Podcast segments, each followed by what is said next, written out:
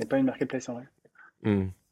Marketplace, grosso modo, euh, chambre direct, mais euh, c'est vraiment juste une plateforme d'intermédiation où tu laisses des vendeurs vendre et des, acheteurs acheter. Euh, nous, on laisse certes des acheteurs acheter, mais on laisse pas du tout des vendeurs vendre, puisque c'est nous qui, qui choisissons, qui, alors je vais utiliser un mot horrible qui n'a pas d'équivalent, je crois, en français, mais c'est nous qui curatons de, la curation, curaté. Ça, ça, ça, s'entend dans le domaine de l'art, mais euh, vraiment que là-bas. Quoi.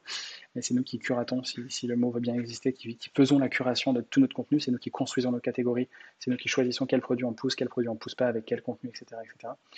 Et euh, c'est nous qui, du coup, euh, en amont de ça, évidemment, analysons les besoins qui vont faire que, comme on veut strictement un seul produit par besoin, on ait par exemple 100 modèles différents de poubelles, mais seulement 3 modèles de ralentisseurs.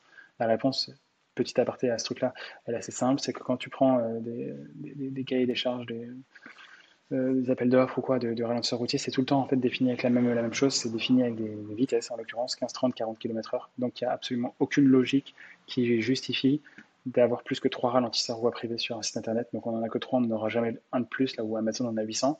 Par contre, une poubelle, en fait, c'est défini par des critères euh, de design et improbables. Donc concrètement, même si tu as deux poubelles qui se ressemblent mais qui ne sont pas les mêmes, ben, on est obligé de proposer le deux. Donc on a une tonne de poubelles qui en soi sont le même besoin, mais en fait non, parce que le design est un besoin. Là où on a trois ralentisseurs routiers. Euh, et je me suis perdu dans ta question, je suis désolé. Je, disais ça pourquoi? Euh, Marketplace, qu'est-ce que c'est Marketplace? Ouais.